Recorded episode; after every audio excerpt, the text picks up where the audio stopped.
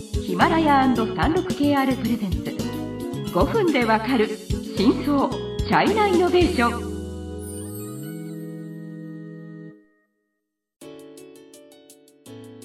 皆さんこんにちは。36KR ジャパンの委員です。日本経済新聞の山田です。はい。今回は中国ロボットシリーズの最終回ですね、はい、で最終回ではシリウスのあのジャンチャオ社長に、もうちょっと今日本のビジネスについて話していただきたいと思いますので、はい。はい、よろしくお願いします。よろしくお願いします。はい、えっ、ー、と前回の話ではシリウスは割と早い段階でもう日本市場に進出してきていて、うん、まあえっ、ー、と山田さんの取材も私も拝見しましたし、うん、実はまあそのうち弊社も一応シリウスの記事も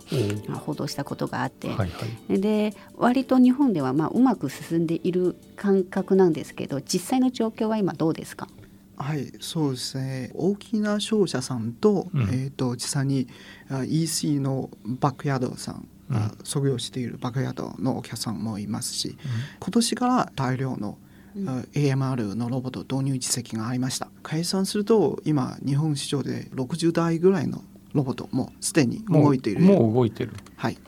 すごいですね。はい、あの前回の番組では一応こうあのシリウスのロボットは AMR その、うん、まあ、思考できるロボットということで AGV とちょっと違うよという話はしましたけどコストの面あ、まあ、導入しやすいっていう強みも持ってるってあの話を伺いましたがコストの面はどうですか？この AGA のそのロボットと比べてシリウスのロボットはやっぱりちょっと高いんですか？はい。えーと、そのことは、まあ、実際の話をすると、うん、ロボット自体が販売価格が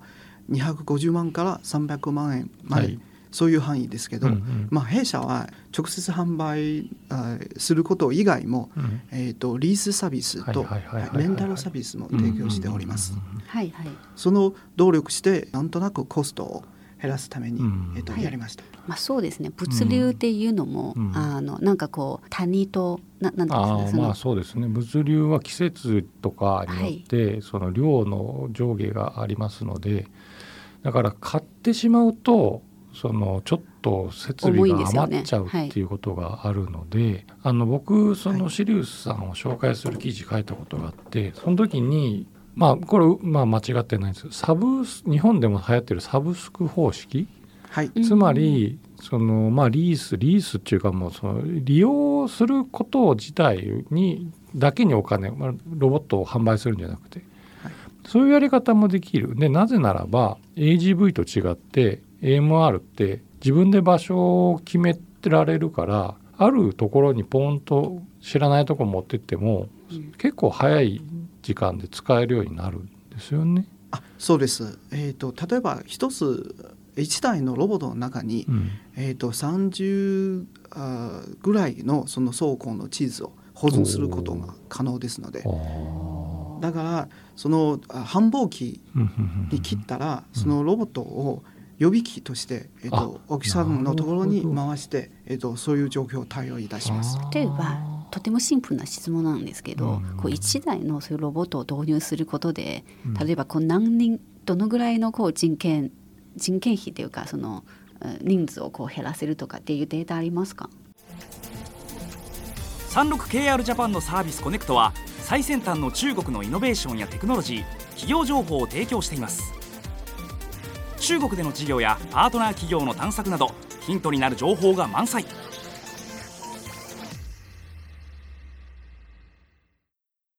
ありますね。23倍ぐらいが作業効率を向上することが可能です。で考えると全然コスト安いということですよね、まあ、ロボットを導入する。ちょっと一応補足すると、うん、その物流工場内の物流ロボットってってもまあいろんなものはもちろんあるんですけど今想定しているのはそのネット通販なんかの、まあ雑まあ、雑貨っていうかまあ日用品とか、はい、あとまあ化粧品とかああいうもの。ち小さいものの方が、うん、をはその通販で注文来たらものすごい量を複雑に出荷しなきゃいけその倉庫からいけないものを結構今人が探しに行って取って出しピッキングして出してるらしいんですけど、うん、それやってたら1日何キロ歩かなきゃいけないんだっていう話になるんで、はい、それを助けるロボットだっていうふうに理解してますね。はいああともう一つ気になることがあって結構あの中国のロボット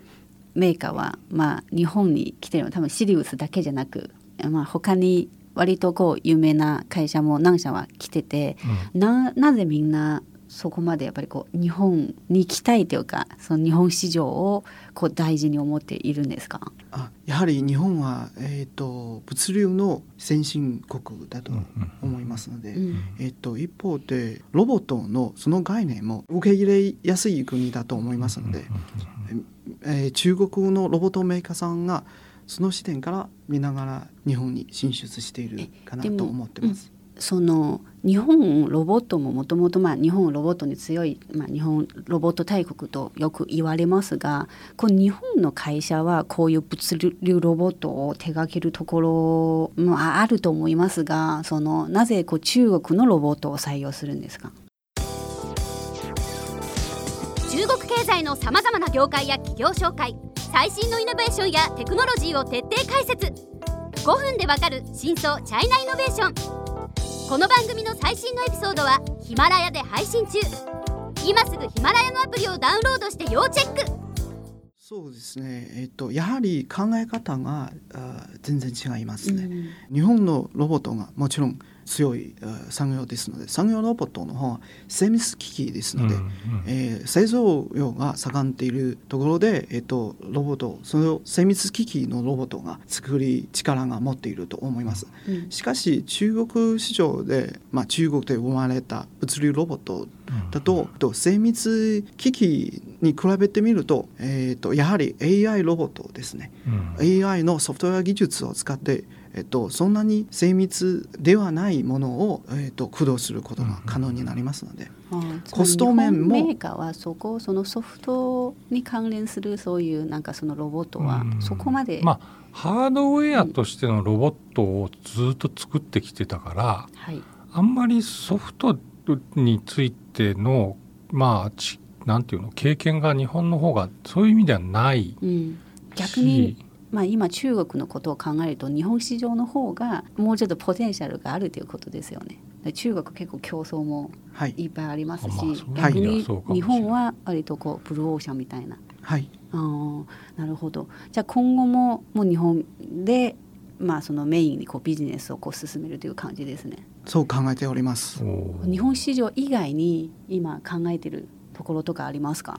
えっ、と弊社はシンガポールとドバイとかドバイ。はい。もうすでに開いています。早いですね。はい。あの時間になりましたので、うん、まあもうちょっといろいろ話を聞きたいんですけど、うん、またそうですね。チャンスがあればぜひまたいろいろ聞かせてください。はい、えっ、ー、とありがとうございました。ありがとうございます。